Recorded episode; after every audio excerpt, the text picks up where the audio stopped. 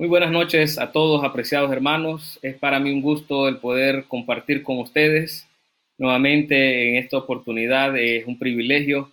Eh, disculparme también, aprovechar eh, esta, esta eh, coyuntura para poder decir que he estado intentando subir una presentación quizá que había grabado y preparado para, para tenerla, pero lamentablemente mi conexión a internet no me lo ha permitido.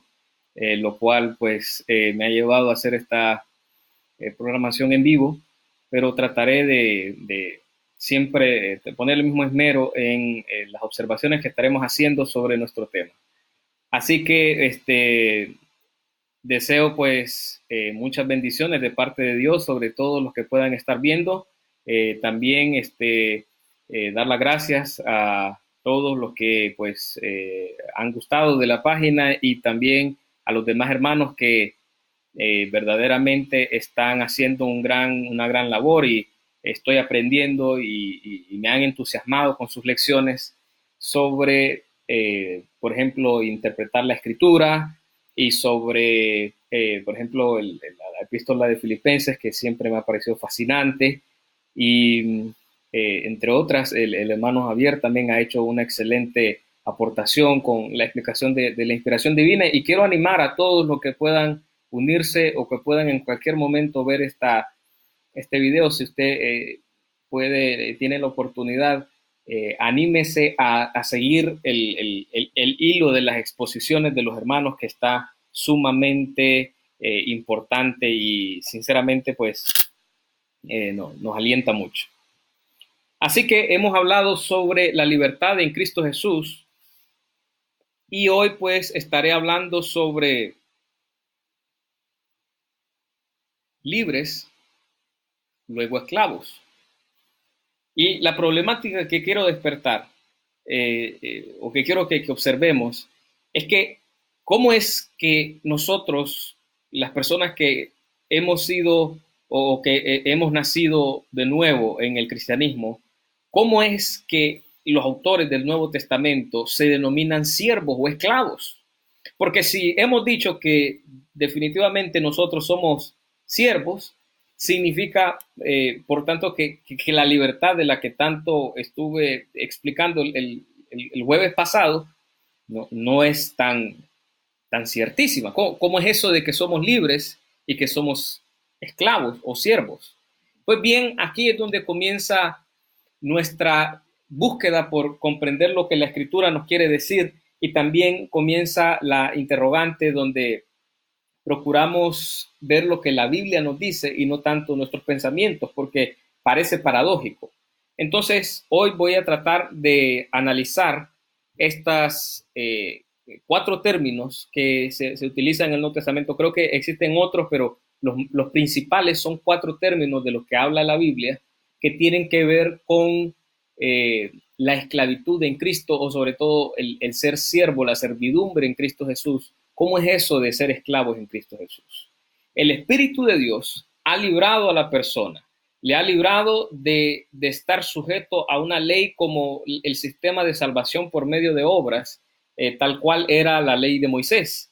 Pero ahora vemos que eh, viene a formar parte lo que es el nuevo pacto donde cada ser humano tiene una relación más directa con Jesús, tiene, tiene una relación directa con Jesús y también la persona ya no necesita de otros medios como eh, sacerdotes o, como pasaba en el Antiguo Testamento, sino que la persona misma tiene un acceso por, esta libertad que da la nueva alianza que revela el Espíritu Santo y, que se encuentra en el Nuevo Testamento cuando una persona decide eh, ser sumergido en las aguas del bautismo y a partir de, nacer de nuevo, de, ser sumergido y perdonado, como lo enseña contundentemente el Nuevo Testamento y con mucha claridad, eh, la persona entra en esta nueva dinámica con Dios donde está esta nueva alianza, hay nuevo pacto, hay libertad. Pero entonces, ¿cómo es que somos siervos? ¿Cómo es que somos esclavos de Jesús? La primera palabra, palabra de la cual quiero hablar está o la podemos encontrar en eh, Romanos capítulo 1, versículo 1, donde se nos habla, por ejemplo, de que Pablo se introduce a sí mismo como siervo de Jesucristo. Eh, en Romanos capítulo 1, versículo 1, dice, Pablo, siervo de Jesucristo. Ahora, quiero explicar que son muchas palabras que lamentablemente en nuestro idioma van a parecer similares. Por ejemplo, yo tengo aquí una Biblia eh, Reina Valera, que es la clásica que, pudiéramos utilizar. Eh, lamentablemente hay muchas cosas que, que, se pueden objetar, pero es del año 60, 1960. Ahora, esta Biblia dice aquí siervo de Jesucristo. Ahora, esta palabra siervo es un poco conflictiva, como les he dicho, porque en nuestro... hay que admitir algunas cosas. Una de las cosas que hay que admitir es que el, el lenguaje nuestro, nuestro idioma, eh, es diferente al, al, al, idioma en que se escribió la Biblia. También hay otra cosa que hay que admitir y es que la Biblia no fue escrita ayer, no fue escrita hoy. Y las cosas que nosotros interpretamos en nuestro mundo o las cosas con que nosotros asociamos nuestras palabras, no necesariamente era la misma, las mismas cosas a las cuales se refería una persona hace dos mil años. Entonces, esto crea una dificultad. Crea una dificultad porque quiero poner un ejemplo. Mire, vamos a la primera epístola de Pablo a los Corintios. Vamos a primera de Corintios.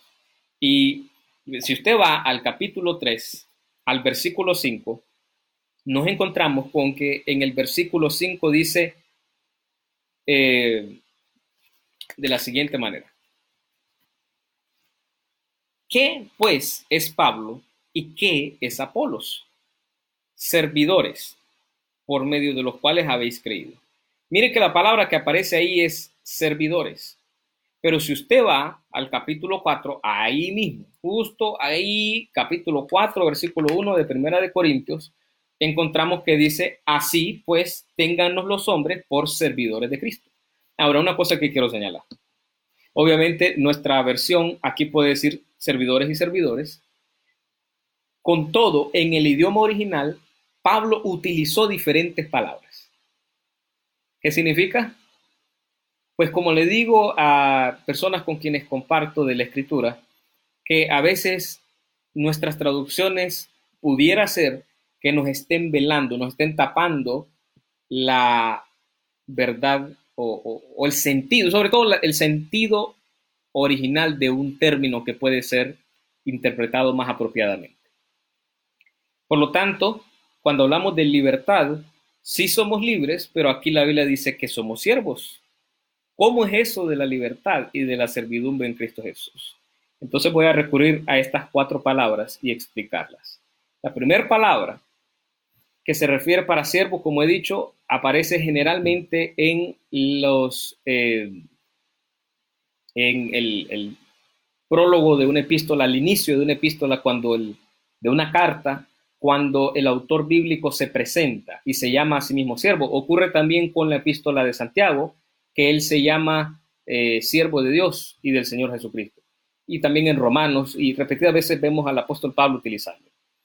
Con todo, esa palabra siervo eh, que estoy tratando de explicar es una palabra que en el idioma original refería a una persona que estaba de alguna manera sujeto con cadenas. Ahora, cuando Pablo se llama a sí mismo, es esclavo en cadenas, o un esclavo que podía estar encadenado, realmente el sentido de Pablo no es un sentido de esclavitud o de un estar subyugado porque Jesucristo se lo ha impuesto, sino que nos pasa a nosotros que cuando somos libertados por, por el Espíritu de Dios, cuando nosotros entendemos el nuevo pacto, cuando obedecemos el Evangelio, nos pasa que entramos en una sumisión voluntaria. Aquí entra la voluntad del hombre, aquí entra la voluntad del de el, espíritu de, de,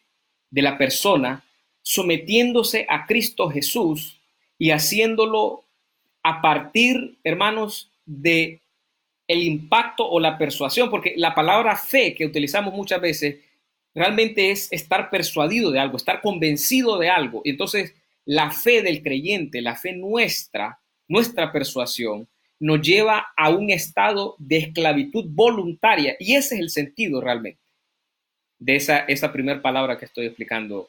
Eh, no, no quisiera mencionarla, pero a veces se pronuncia como eh, siervo.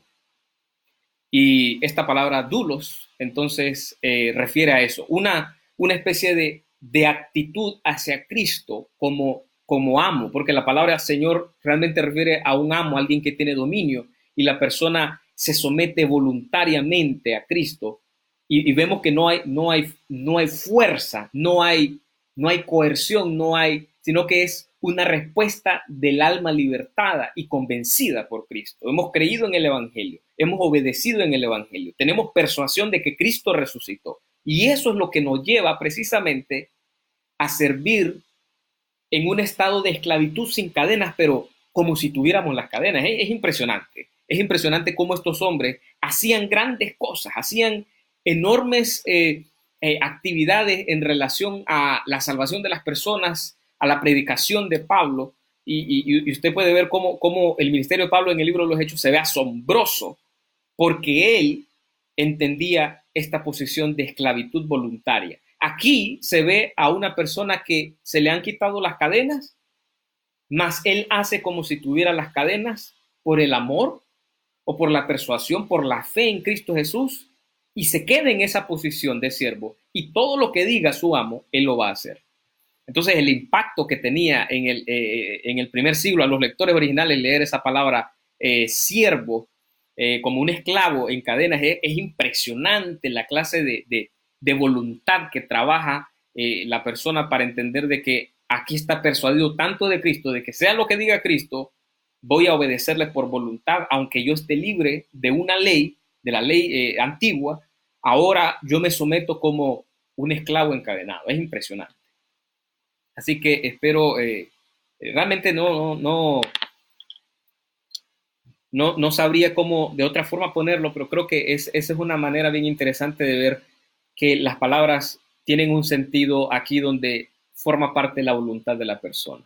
Nadie, nadie puede servir a Cristo por eh, obligación de algo que, le vayan a hacer o, decir. Nosotros, eh, hermanos, creo que hacemos o servimos a Cristo porque estamos convencidos de que Él es nuestro Señor, porque tenemos fe verdadera, porque eh, nuestra fe, a pesar de que está en un proceso de crecimiento, cada vez nuestra fe, eh, estamos persuadidos y nos lleva a actuar con voluntad las cosas. El servicio es voluntario, la posición de siervo es voluntaria, impresionante.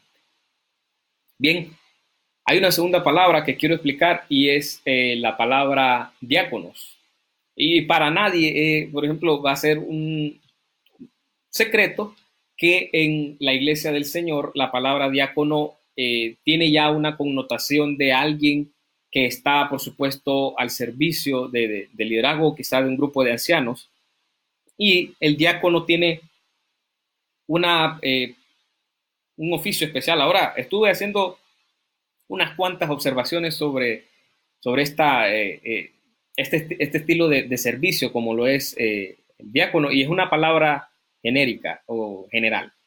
Entonces, diácono aparece en las epístolas que Pablo le escribió a Tito y, también la, epístola que, Pablo le escribió a Timoteo.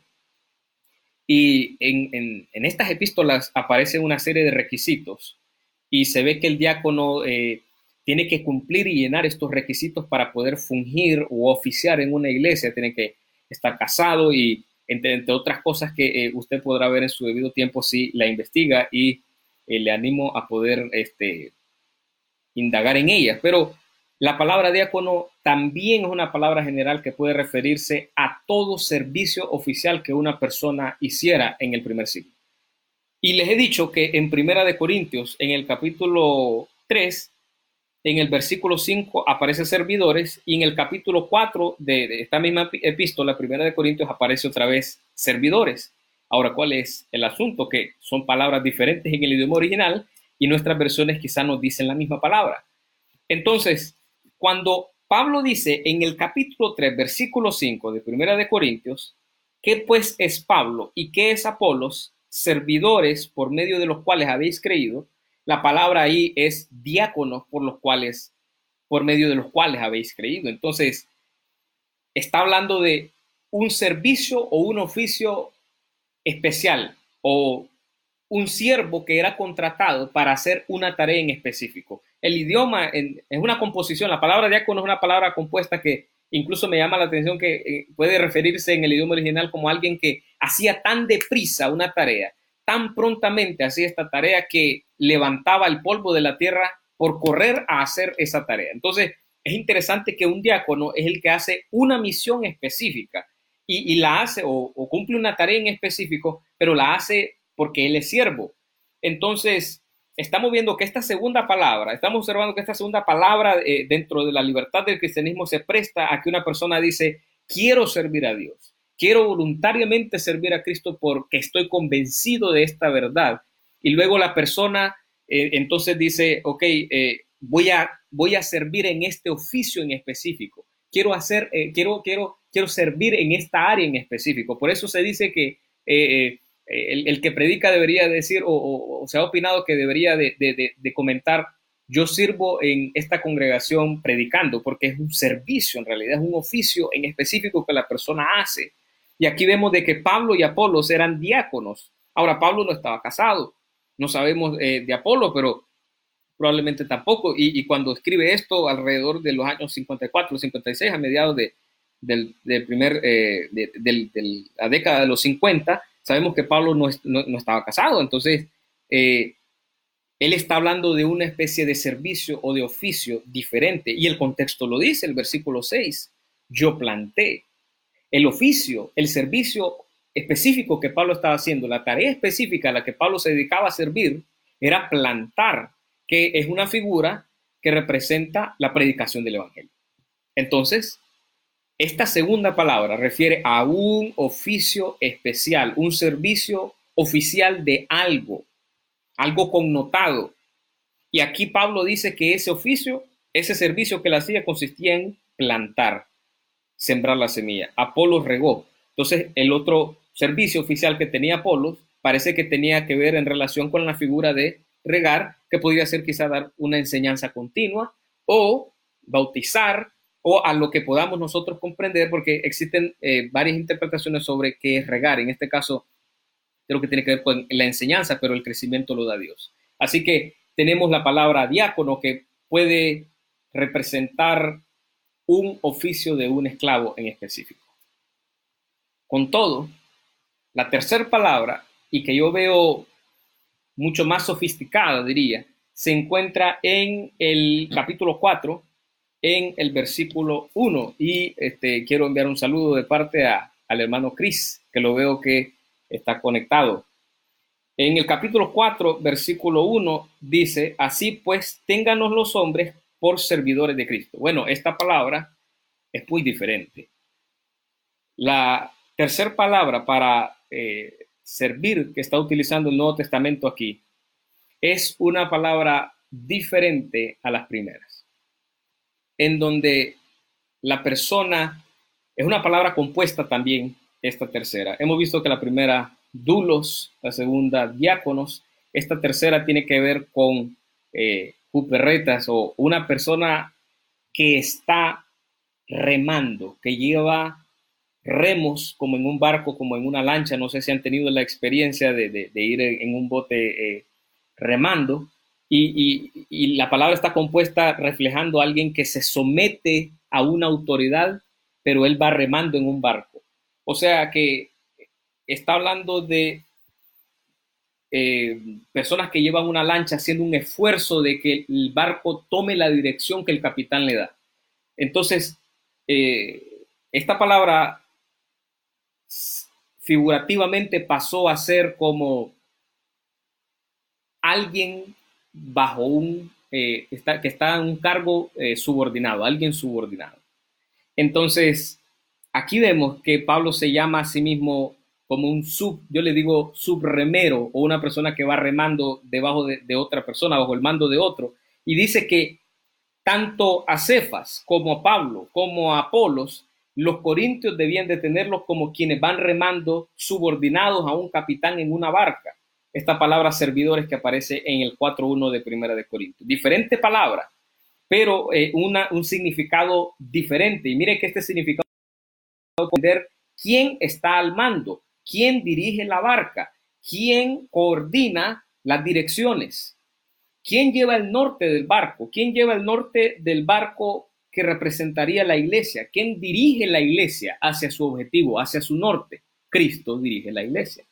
Pero Pablo, Cefas, Apolos tenían que ser vistos por los corintios como siervos que van remando hacia una dirección y nosotros sabemos que había una gran dificultad ahí en, la iglesia, en la comunidad eh, de creyentes de Corinto, porque ellos tenían una dificultad en, el, predicador o el, que, el que servía, que lo tenían en, eminencia. Y aquí Pablo les dice cuál debe de ser la óptica que ellos deben de, de, prestar hacia el servicio que él da junto a Apolo, junto a Cefas, junto a todos estos grandes hombres. Era un servicio bajo el cual van remando, pero Cristo es quien dirige. Ahora, Corinto sabemos que estaba ubicado por un puerto, eh, era una ciudad eh, eh, donde había mucha actividad marítima y, esta figura de ser un, un, subremero, una persona que va remando, no sería extraña para los hermanos y quizás lo entenderían fácilmente. Aunque es un término figurativo, es, muy, es una, hay una probabilidad de que los corintios entienden que todos los que sirven, todos los cristianos que puedan servir en la obra van como quienes reman en una barca y que quien dirige ese barco es Cristo. Debería de ser eso. Entonces somos libres, pero voluntariamente servimos dulos. Entonces somos libres, pero voluntariamente tenemos o podemos dedicarnos a un oficio dentro de la iglesia del Señor, diáconos. Entonces somos libres, pero entendemos que quien dirige es Cristo y nosotros solamente vamos como quien rema ayudando a que la iglesia avance. Así que estas palabras hay que tener en cuenta que se refieren a una especie de libertad, pero una libertad, eh, una, perdón, una especie de servicio, pero un servicio o esclavitud dentro de la libertad, sino un servicio voluntario. Tenemos por último la eh, palabra eh, que creo que es la, menos utilizada en, en los sentidos de, eh, figuras aplicativas y es la, palabra para criados. En el primer siglo, cuando se habla de la sociedad del primer siglo, existían esclavos, existían personas que se vendían en el mercado, de hecho, y, una persona con poder, otro ser humano con poder, podía comprar a alguien para que sirviera en su casa. Ese es el caso de Oiquetes, que es un tercer término, y ese término refiere a la persona que está en casa y hace todos los deberes. Así que eh, Jesús utiliza mucho esa palabra y la utiliza en sus parábolas, la utiliza en sus analogías. Muy impresionante porque estas personas perdían su libertad pero servían. Ahora en los tiempos del Nuevo Testamento, más, más adelante, eh, vemos que se da el fenómeno donde un amo que había comprado un esclavo se convertía a Cristo. Y el, esclavo también se convertía a Cristo. ¿Y cuál era la dinámica ahora? ¿Cómo iban a funcionar ahora que eran cristianos? Iba a ser diferente. Entonces, eh, ya no lo iba a tratar como un amo mundano trata a un esclavo mundano, sino que ambos iban a tratar de estrechar esa relación de una forma tan eh, eh, espiritual, de una forma diferente. Eso lo vemos en la epístola de Filemón, donde observamos a Onésimo que vuelve a Filemón y, cómo él tiene que verlo ahora, cómo, cómo va a lidiar con alguien que, se le escapó y que ha sido bautizado en una cárcel después de, haber sido esclavo y ahora vuelve siendo su hermano en Cristo. Entonces e, es, una figura bien interesante y Pedro también les aconseja en, su epístola a cómo deben de, de conducirse en las situaciones de persecución que escribe Pedro, pero lo que quiero eh, resaltar es que esta palabra solo se utiliza generalmente de forma social. Un esclavo, un criado, alguien que ha sido comprada su libertad y sirve en una casa. Vemos entonces que verdaderamente los cristianos eh, somos libres, más nos entregamos a un servicio, a una especie de esclavitud, pero voluntaria, porque entendemos quién es Jesús, porque entendemos quién es el amo del universo, quién es el amo de nuestras vidas, y ese es Cristo. Y Cristo entonces es nuestro amo y nosotros entramos voluntariamente a esa posición de servicio, como Pablo utiliza esa introducción y Santiago también, una esclavitud propia de la voluntad. Luego podemos utilizar ese servicio en diferentes áreas de la iglesia. Yo recomiendo que en estos días un servicio específico que se puede dar, como eh, donde aplica la terminología de diáconos, eh, un, servicio específico que se puede dar es eh, revisar cómo están los hermanos, ya que en los tiempos de, cuarentena quizá no lo vemos, escríbale o, recomiendo escribir a, los hermanos que generalmente no interactuamos, con aquellos con quienes no interactuamos y preguntarles cómo están y escribir directamente, manifestarles nuestra preocupación. no son tiempos, hermanos, estos para qué sé yo, eh, estos son tiempos para alentar, para acercarnos a las personas que quizá no hemos tenido la oportunidad de convivir con ellos y manifestarles que realmente nos interesan, que realmente estamos preocupados. Esa es una especie de servicio eh, específico. Eh, sin embargo, hay que entender que diáconos puede referirse también al oficio como tal, donde se tienen que cumplir los requisitos. También entendemos que nuestro servicio no es que nosotros seamos los, los, en realidad, el que lleva la barca, quien lleva la barca es Cristo y nosotros nada más llevamos adelante esta, obra, la iglesia del Señor. E, es un privilegio realmente servir, hermanos, eh, de cualquier manera eh, a la fe de otros. Y por último, tenemos la palabra que aplica socialmente a aquellos que habían sido comprados. Entonces, resumimos. Cristo nos ha libertado. ¿Cómo reaccionamos a eso? ¿Cómo reacciona usted ante la verdad de que Dios te ha librado de cumplir una ley que solamente traería condenación? Con agradecimiento. Y por tanto, ese agradecimiento hace que nuestra fe se acreciente y sirvamos a Dios. Luego entendemos que podemos servir en una posición como si tuviéramos cadenas, estamos encadenados a Cristo. Eh, encadenados a Cristo por nuestra voluntad, por nuestro amor y respuesta a Él. Luego, por estar encadenados a Cristo, buscamos de qué manera podemos servir en la iglesia. Eh, hay muchísimas maneras para servir en la iglesia, no solo hay una. Hay un sinfín de cosas que estoy seguro Dios eh, podría utilizarle a usted que me escucha. Y por último, entendemos la posición de nuestro servicio. No, no somos nosotros los, los amos, Cristo es el amo y nosotros estamos subordinados y llevamos la barca, todos, todos. Pablo mismo, que era apóstol, Apolos, todos. Eh, somos llevados por Cristo al norte que Él mande. Y entonces entendemos pues que tenemos libertad en Cristo Jesús y servimos libremente por nuestro amor a Él. Así que hermanos, esta es eh, mi participación de esta noche.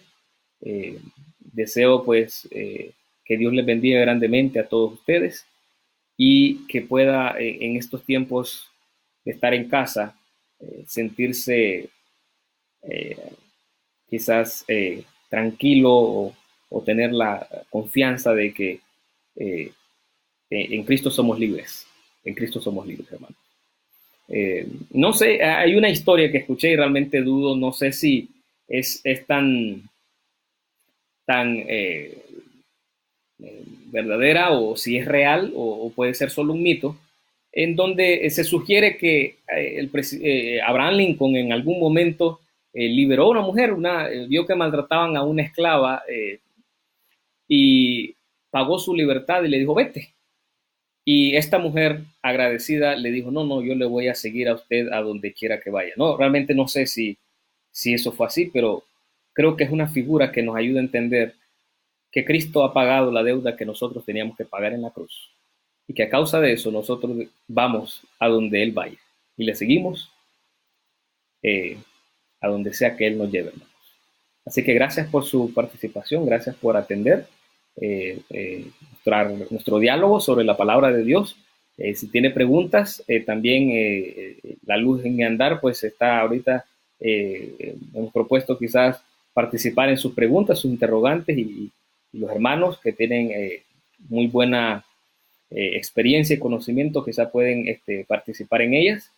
y le damos las gracias a todos. Eh, le pedimos que le dé me gusta a la página y nuevamente animarlos a que participen de las otras excelentes enseñanzas y justo después de esta, como en un quédese, como dentro de una media hora, nuestro hermano eh, Elio va a estar hablando sobre eh, enfrentar la ansiedad. Creo que eso es muy importante. Así que Dios me los bendiga a todos, hermanos, y que tengan una feliz noche, éxitos en su vida cristiana hoy y siempre.